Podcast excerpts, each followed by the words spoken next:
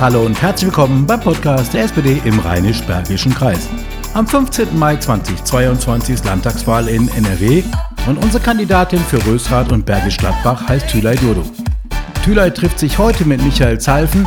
Die beiden sprechen über Wohnen, Wohnungsbaugesellschaften und den Flächenverbrauch hier im Rheinisch-Bergischen Kreis.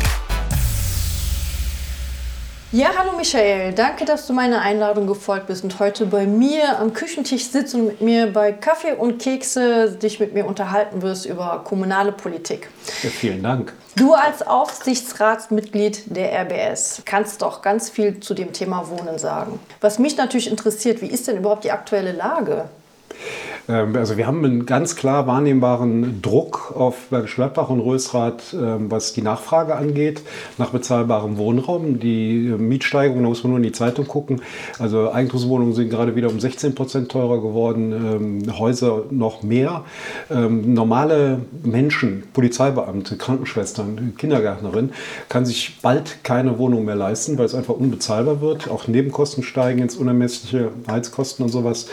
Von daher daher haben wir als Kommune ein großes Interesse daran, äh, bezahlbaren Wohnraum zur Verfügung zu stellen. Wir haben ähm, auch die Situation, dass immer mehr sozial gebundener Wohnungsraum aus der Bindung fällt. Das heißt, die waren dann 20 Jahre, mussten dort ähm, förderfähige Familien wohnen und nach 20 Jahren endet diese Bindung einfach und dann kann man das frei vermieten und dann werden natürlich höhere Mieten eingefordert als die normale ähm, Sozialmiete. Ähm, als SPD in Bergisch Gladbach haben wir in den Koalitionsvertrag reinschreiben können, dass wir bei jedem neuen Baugebiet verlangen, dass 30 Prozent geförderter Wohnraum dort entsteht. Das haben wir ganz bewusst gemacht. Wir wollen 30 Prozent, wir wollen nicht 50 oder 70 Prozent und wir wollen auch nicht 10 Prozent. Wir sind der Meinung, dass Quartiere eine gute Durchmischung brauchen, dass also aus allen gesellschaftlichen Gruppen äh, und Ebenen Menschen in einem Viertel, ähm, also dass die dort zusammenleben und äh, deshalb diese 30 Prozent. Wir wollen auch keine Ghettos haben, wo nur 100 Prozent geförderter Wohnraum entsteht. Das ist uns auch total wichtig. Ähm, ja, und an, an der Umsetzung arbeiten wir jetzt. Das Riesenproblem dabei ist einfach, Grundstücke werden in Deutschland frei verkäuflich gehandelt. Das heißt, es gibt keine Vorschriften, an wen man die zu veräußern hat. Und der Verkäufer wird sich natürlich denjenigen suchen, der ihm die meiste ähm, die meist, das meiste Geld pro Quadratmeter bietet. Und da entsteht das Problem des sozialen Wohnungsbaus. Geld so plötzlich das anhört, ist gar nicht das Problem. Also die KfW, die Kreditanstalt für Wiederaufbau, stellt äh, unheimlich interessante Kreditprogramme mit Tilgungserlass von bis zu 25 Prozent in Aussicht, wenn man sozial geförderten Wohnraum baut. Aber die Grundstücke fehlen. Also wir haben einfach die Grundstücke nicht zur Verfügung, auf denen dann der soziale Wohnungsbau realisierbar ist. Und da ist dann die Bitte an die zukünftige Landtagsabgeordnete ähm, in Düsseldorf dafür zu sorgen, dass äh, verschiedene Rahmenbedingungen für Wohnungsbau sich verändern. Das kann Bauordnung zum Beispiel sein, Baurecht kann das sein. Also zum Beispiel, warum dürfen in Holland Heizungsleitungen über Putz verlegt werden? In Deutschland müssen die unter Putz gelegt werden. Das steigert einfach die Baukosten. Wenn wir das im sozialen Wohnungsbau sein lassen können, dann äh, könnten wir schon wieder mehr bauen, weil wir weniger Kosten haben. Und das sind eben unsere Wünsche an, an die Landesregierung, dass sie uns die Rahmenbedingungen für den sozialen Wohnungsbau einfacher macht. Ja, jetzt haben wir ja natürlich auch ähm, durch die Flutkatastrophe, die ja letztes Jahr auch Teile aus dem Rheinisch-Bergischen Kreis auch erwischt hat, noch ein anderes Problem. Ähm, habt ihr für Bergisch Gladbach ein Konzept, wo ihr sagt, wir müssen auch also nicht nur ne, also die Heizung über Putz verlegen, sondern halt auch wirklich präventiv Baumaßnahmen. Habt ihr da auch schon Arbeitsgruppen? Ganz, ganz schwieriges Thema. Es gibt interfraktionelle Arbeitsgruppen. Es gibt in unserer Partei über ähm, die, die Gemeindegrenzen hinweg ähm, Arbeitskreise, die sich damit auseinandersetzen. Aber eins muss man sich im Klaren sein. Ein Abwasserwerk hat nicht die Aufgabe, Regenwasser äh, abzuleiten. Also das ist ähm, ein, ein, ein Regenereignis, wie wir das am 14. Juli letztes Jahr hatten, gehört eigentlich nicht in den Aufgabenbereich einer städtischen Abwasserwerks. Ähm, die müssen kurioserweise so Dinge umsetzen wie die europäische Wasserrahmenrichtlinie, die besagt, dass man Fließgewässer, die man hat, vor Spülstößen schützen muss. Diese Spülstöße, das bedeutet, eine große Regenmenge kommt in ein Bachbett und zerstört die ganzen Mikroorganismen, die dort leben. Da müssen wir tatsächlich was machen. Dafür bauen wir Regenrückhalte Becken, aber keins der Becken, die wir in Planung haben und in Zukunft haben werden, ist in der Lage, ein Regenereignis wie den 14. Juli zu ähm, unterbinden. Also die Schäden wären auf keinen Fall ähm, zu vermeiden gewesen. Das war ein 4000-jähriges Ereignis, sagt man, also eins, das theoretisch in 4000 Jahren einmal eintritt.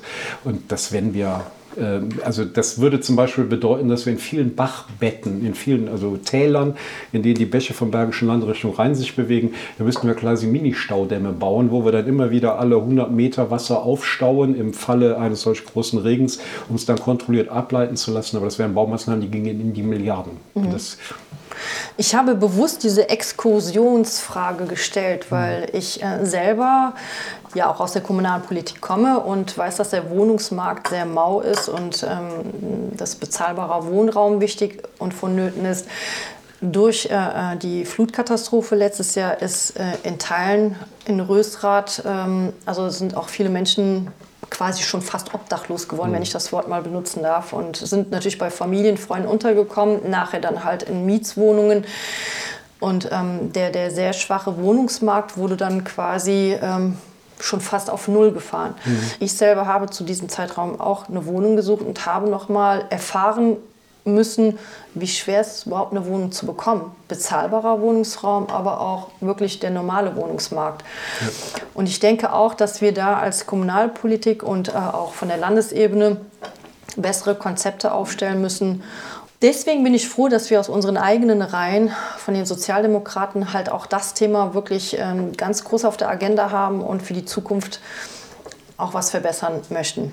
Ja, wir haben ja leider in der Vergangenheit immer gegen große Widerstände kämpfen müssen. Also der alte CDU-Bürgermeister ist zum Beispiel hingegangen und war der Meinung, ähm, er wolle das Geld, was man in der Wohnungsbaugenossenschaft lieber selber verdienen und nicht zu 50 Prozent mit dem Kreis teilen. Ja. Und hat deshalb keine städtischen Grundstücke mehr aus Bergisch Gladbach zur Verfügung gestellt für sozialen Wohnungsbau.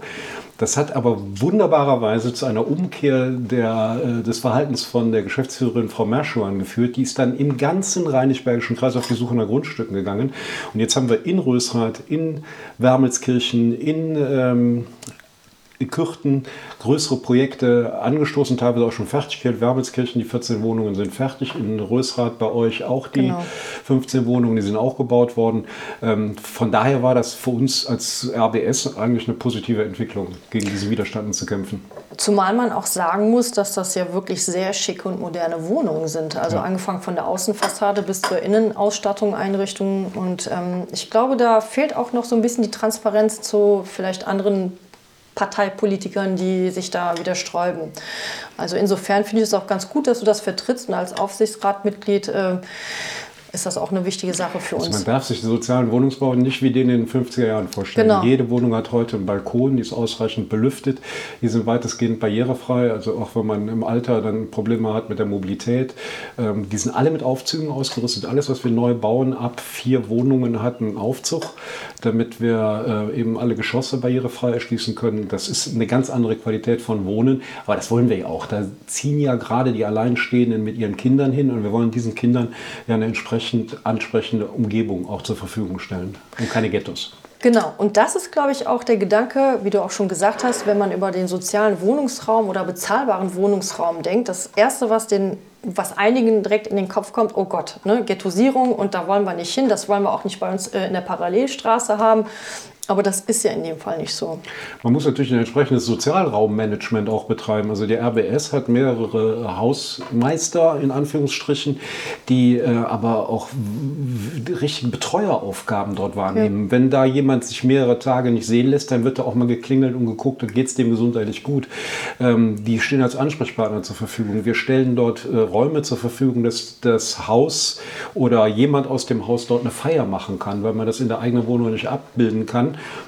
Dann gibt es entsprechende im Quartier immer jeweils einen Raum, in dem man auch manchmal sind das größere Garagen, zwei, drei, die zusammengeschlossen sind. Und dort äh, gibt es handwerkliche Unterstützung, da gibt es äh, den Kontakt auch über die RBS zu, ähm, zum Jobcenter zum Beispiel, wenn es Probleme mit Hartz IV gibt oder mit einer Kaution oder sowas. Auch all, all das wird dort mitverarbeitet, das muss man eben gewährleisten. Deshalb ähm, hoffen wir als Sozialdemokraten, dass die Rheinisch-Bergische Siedlungsgesellschaft da noch deutlich aktiver wird. Ähm, aber das Problem, ja, anfangs schon gesagt, sind die Grundstücke, die nicht vorhanden sind ähm, und die Baukosten, die ähm, sind langsam also die steigen ins Unermessliche, weil einfach die Ressourcen immer knapper werden. Und das mhm. limitiert dann vieles. Wir haben ähm, nur mal, du hast eben nach dem, dem Stand der Dinge gefragt. Die RBS hat innerhalb von fünf Jahren 500 neue Wohnungen gebaut und weitere 300 haben wir noch in Planung. Ich weiß, dass unser Bürgermeister Frank Stein entsprechende Wünsche für das Zandesgelände hat, dass mhm. wir auch dort 30 Prozent ähm, geförderten Wohnraum hinbekommen. Das wäre dann auch mal eine, noch mal eine Perspektive, die so im Bereich von 500, 600 Wohnungen läge. Und damit ähm, würden wir zwar wahrscheinlich immer noch nicht die Nachfrage befriedigen, aber wir würden auch so ein bisschen die Preis, den Preisdruck wahrscheinlich aus dem Markt nehmen. Mhm. Also nach wie vor haben wir wirklich Bedarf an Wohnungen, an bezahlbaren äh, Wohnungen und insgesamt äh, der Wohnungsmarkt muss nochmal gestärkt werden. Was möchtest du persönlich mir mit auf den Weg geben, wenn ich dann hoffentlich, ich bleibe bescheiden, ab dem 15.05. dann im Landtag sein soll? Guckt ihr die Landesbauordnung oder mit den Kollegen aus der SPD-Fraktion, guckt euch die Landesbauordnung an, guckt, was ihr da entschlacken könnt, ja. einfacher machen könnt. Schaut auch, auch nochmal auf Förderprogramme, ähm, inwieweit die äh, einfacher werden, dass, dass Kommunen, ähm, auch Vergaberecht ist immer wieder so ein Thema. Äh, auch eine Kommune muss, wenn sie ein Grundstück verkauft, dem Höchstbietenden in der Regel das Ganze geben. Dass man das Vergaberecht dahin ändert, dass ähm, der Zweck, den hinterher das Grundstück erfüllt, für die Kommune einen größeren Wert haben darf. Das dass man sagt, also da versorge ich jetzt 500 Familien mit Wohnraum und deshalb äh, ist der Quadratmeterpreis eben nicht 460 Euro, sondern nur 250 oder 300 hm. Euro. Das würde das Bauen natürlich wieder deutlich erleichtern. Ne? Und wenn man da entlastet wird, wäre eine super Angelegenheit für uns. Ich nehme das natürlich alles mit. Wir bleiben so oder so in Kontakt. Wir genau. arbeiten ja quasi auf kommunalpolitischer Ebene und ähm, ich bedanke mich ganz herzlich für die Information, für die Ratschläge. Wir sehen uns ja bald wieder im Finanzausschuss ja ne? und Rechnungsprüfung. Genau. genau.